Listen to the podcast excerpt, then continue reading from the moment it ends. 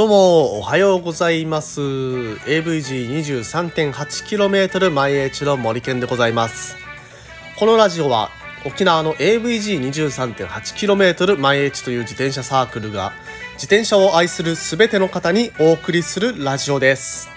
はいということでですね本日は8月の25日水曜日となりましたね、えー、週も真ん中に突入でございます。はい。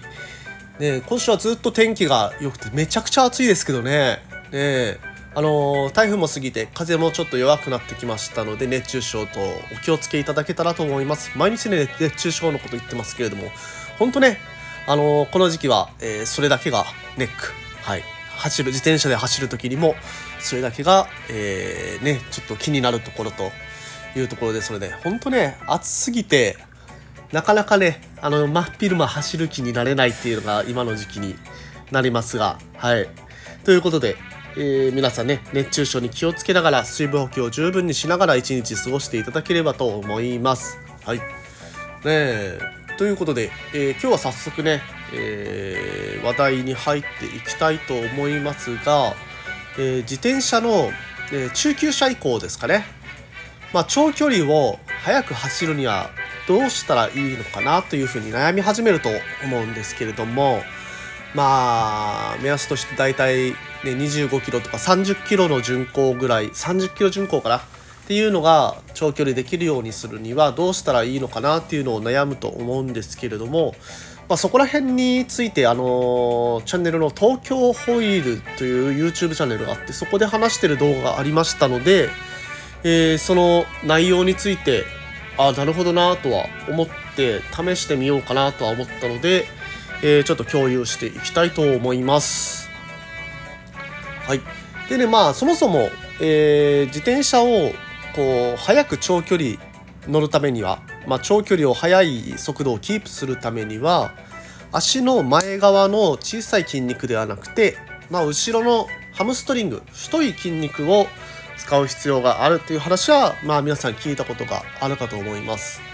で、やっぱりあの小さい筋肉だとすぐに疲労してしまって、え、出せるワット数っていうのがどんどんどんどん落ちてしまうのに比べて、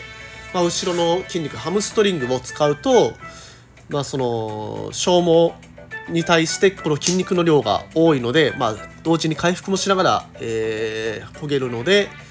長距離えー、ワット数ある程度のワット数をキープできるというような仕組みだというふうに言われています。とはいえねとはいえいや言われてわかるけどじゃあどう使えばいいのとかねあのー、そしたらなんか引き足を使えとかぐるぐる回せとか、まあ、そういう話になってくると思うんですけれども、まあ、これまでねその 引き足を使ったりぐるぐる回したりっていうのをまあ、やってこなかったですよ私たちなんてまあママチャリにずっと乗ってましたよとママチャリなんてねもうこう普通に姿勢を立ててこう足を踏むだけだったじゃないですか。まあ、あのママチャリに慣れてる私たちはそこら辺ってね意識する云々っていうのは無理っすよみたいな感じになると思うんですよね。そうそれがね日本人の、えー、なかなかこのロードバイクに適合できないっていうまあその理由になってくるところでもあるんですよね。まあママチャリでこう完全にこう立った状態、まあ腰を腰を立ててというか完全に普通に椅子に座る状態で座って漕ぐっていうのに、えー、慣れてきた私たちにとってはえーとですね、そのハムストリングを使うっていうのは意外と難しいらしいです。その状態では使えないらしいですね。なので、まあ、あの自転車に乗る時の姿勢からちょっと変えていきましょうという話でした。で、えー、まああのロードバイクですとかマウンテンバイクだと前傾姿勢に絶対なるんですけれども、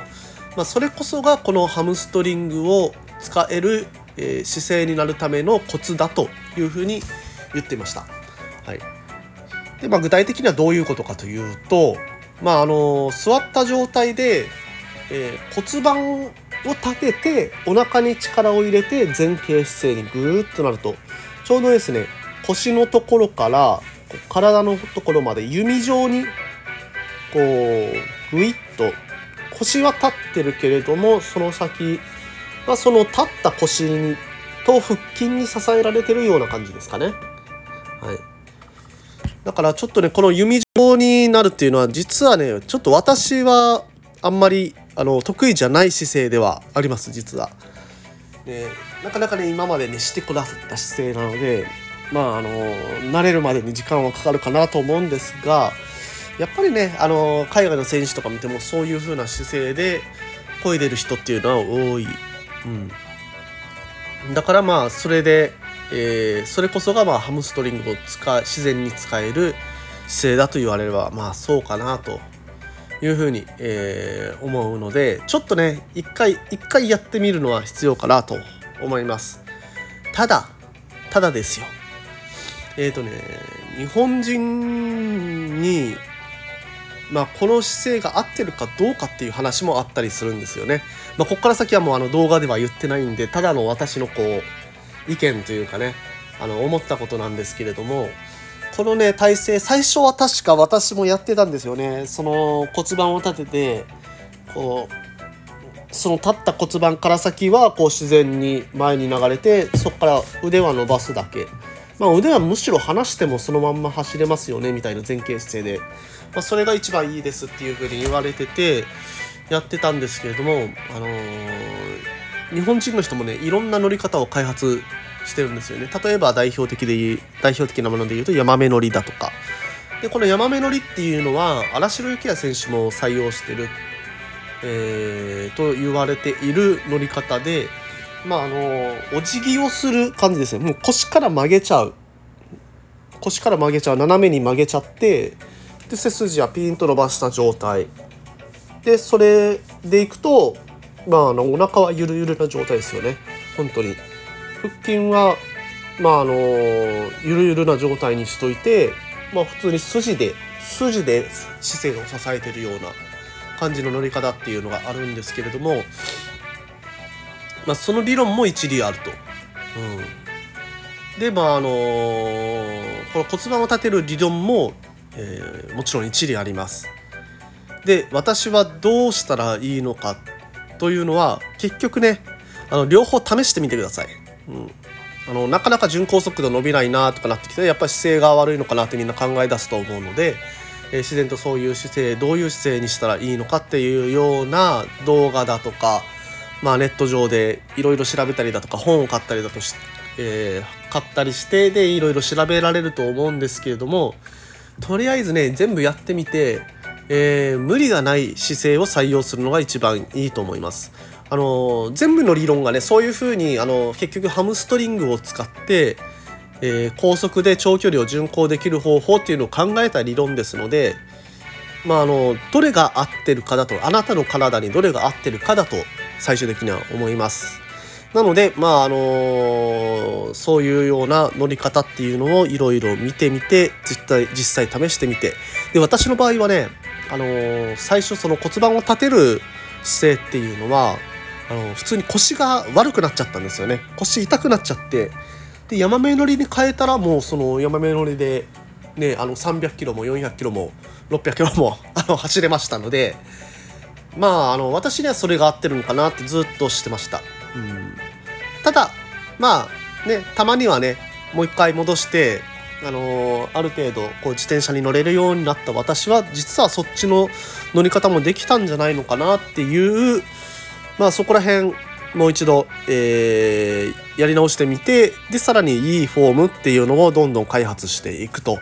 まあね自転車っていうのはそういう風にフォームに関してはまあずっとね、えー、悩み続けるもんだとは思いますので。はい、まあまあまあまあ皆さんあの自転車フォームについて悩み続けて。でまあそれも楽しいですからね、えー、まあ、自分自身の能力開発というか、え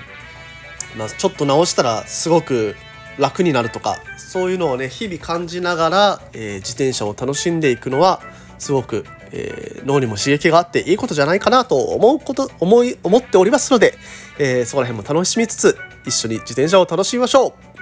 それでは今日はここら辺にさせていただきます。それでは今日も一日、